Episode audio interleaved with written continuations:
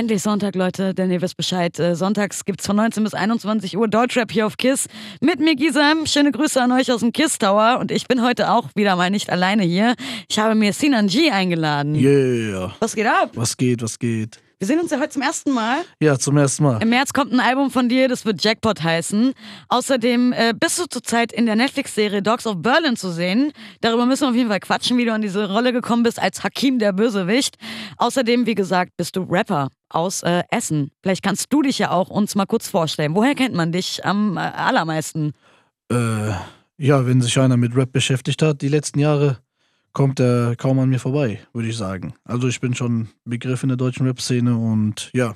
Free Sinan G. Free, free. Da gab's ja auch was, ne? Äh, ja, daher kennt man mich natürlich auch Ja, auf jeden Fall. Sprichst du eigentlich darüber, warum du drin warst? Oder? Äh, ja, was heißt darüber sprechen? Äh, also ich denke mal, das ist schon alter, alter Schuh, würde ich sagen, ne?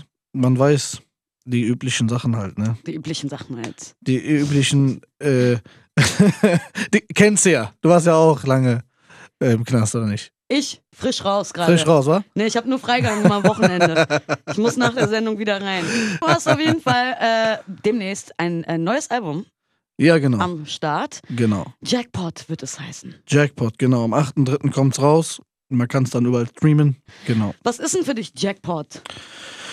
Jackpot ist die Freiheit. Ne? Jackpot ist das, ähm, sein Traum leben zu dürfen. Das ist Jackpot. So, wenn man einfach machen kann, was man möchte. Oder in dem Rahmen, wie man möchte halt, ne? Und Jackpot war halt für mich, während ich halt inhaftiert war, habe ich äh, aus dem Knast heraus ja ein, zwei äh, Projekte draußen gestartet. Und äh, das war halt für mich Jackpot. Ne? Und dementsprechend habe ich mein Album auch danach benannt. Welche Projekte hast du gestartet? Also musikalisch oder Äh, ja, ich habe das Album gemacht, äh, teilweise im Knast, teilweise in der Freiheit. unterscheiden sich die Songs, die du im Knast geschrieben hast und die, die in der. Freiheit äh, entstanden sind? Ähm, ja, äh, die Songs, die ich im Knast geschrieben habe, die sind halt immer, die ist halt bei jedem, glaube ich, so. Wenn du sitzt, dann ähm, schreibst du deeper. Ne, dann schreibst du ein bisschen mehr so sozialkritisch, dann schreibst du ein bisschen Family, was wäre, wenn ich, wenn das passiert, was ist das? Aber wenn du dann frei bist, dann hast du auch wieder einen anderen Kopf, ne? Natürlich ein bisschen davon bleibt, aber natürlich ähm, habe ich jetzt das Album jetzt nicht so ganz deep verfasst, so, weil ich wollte ein bisschen, dass das nach vorne geht. Ich wollte Stimmung machen, ich wollte gute Laune mitbringen, äh, musikalisch sehr, ähm, sehr stark musikalisch sein, damit die Leute was zum Kopfnicken haben, damit das schön nach vorne geht. Ich habe nur ein, zwei diepe Sachen, wenn überhaupt, glaube ich, nur eins habe ich dann aufs Album gelassen. Das ist das Song mit PA, mein Bruderherz. An der Stelle schöne Grüße. Der Song Sabr, ganz krasses Ding geworden. Der ist auf jeden Fall ein bisschen deep. Ansonsten geht das Album komplett stark nach vorne. Ich habe bewusst äh, dann die deepen Sachen rausgelassen, weil ich wollte jetzt nicht so mit Drama und so äh, um die Ecke kommen. Ich wollte schon, dass die Leute Bock haben, wieder richtig Mucke zu feiern, auch, weißt du so?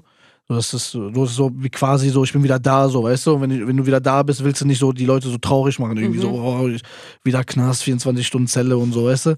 Dann lass uns doch jetzt einen Song hören, der richtig gute Laune verbreitet und Ja, wenn du gute Laune haben möchtest, wenn du ein bisschen äh, schmunzeln möchtest, so, wenn das Video siehst und alles äh, gute Laune haben möchtest, dann zieh dir auf jeden Fall Rendezvous rein. Ist ein geiles Ding. Okay, wenn, dann haben wir jetzt Rendezvous auf jeden Fall. von Sinan G Yeah. hier auf 98.8 Geil. Kiss FM. Yeah. German Beats. Boom. Album Jackpot kommt im März raus. Außerdem auch aktuell in der Netflix-Serie Dogs of Berlin zu sehen. Genau. Irgendwo hatte ich gelesen, von der Straße zu Netflix. Ja, so ungefähr. Oder besser gesagt, vom Knast zu Netflix. Von, von Knast geht auch, na klar. ja, das ist ja, ist alle ja Wege Fakt. führen nach Netflix. Alles, alles führt dahin irgendwie. Wie bist du dahin gekommen? Ja, ich habe eine Broschüre im Knast an der Wand gesehen, da habe ich mich einfach angemeldet. Und, und zack, war ich in der Netflix-Serie am Start. Das wäre auf jeden Fall so ein richtig geiler Film. Das wäre auf jeden Fall ein Film gewesen, ne?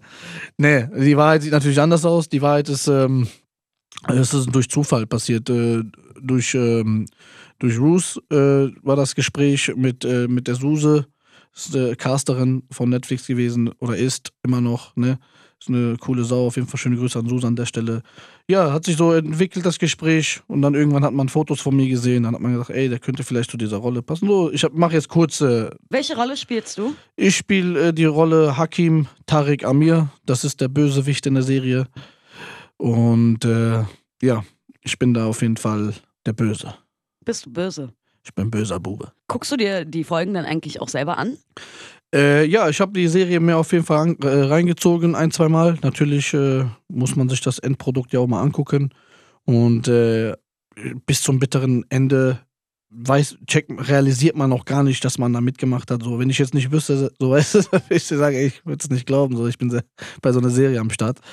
Ähm, ist schon krass, ne? Weil, wenn du dir das anguckst, dann denkst du auch an die Drehtage, ne? Wie, wie viel du da, boah, an diese Szene zehn Stunden in der Kälte gewartet oder da ist das schief gelaufen. Also so richtig äh, bringt schon krasse Erinnerungen auch mit, ne? Es macht schon Spaß so auf jeden Fall. Und ich musste mir das auf jeden Fall reinziehen, klar. Muss man die Texte auswendig lernen? Wie ist denn das? Also kriegst äh, du dann äh. wirklich Wort für Wort geschrieben, was du sagst und äh, wie wird das geübt?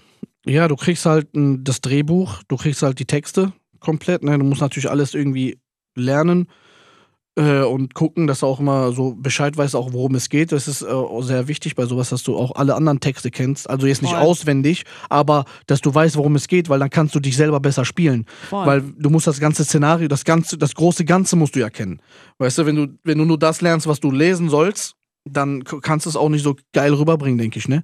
Deswegen muss das Große und Ganze äh, äh äh, kennen und ja, ich habe mich damit befasst, habe natürlich äh, mehr auf meinen Sachen äh, Fokus gelegt, weil ich war schließlich war ich ja im Gefängnis, als ich diese ganzen Sachen bekommen habe. Das heißt, ich hatte nicht so viel ähm, Kopf, um jetzt ähm, alles zu lernen, weil ich hatte auch andere Probleme, ne? Aus dem Knast rauskommen, andere Papiere, Sachprobleme. Ich musste halt mich um so viele Sachen kümmern. Deswegen habe ich einmal überflogen. Ich wusste, okay, worum es geht. Dann habe ich meinen Text halt auswendig gelernt, was ich auswendig lernen sollte.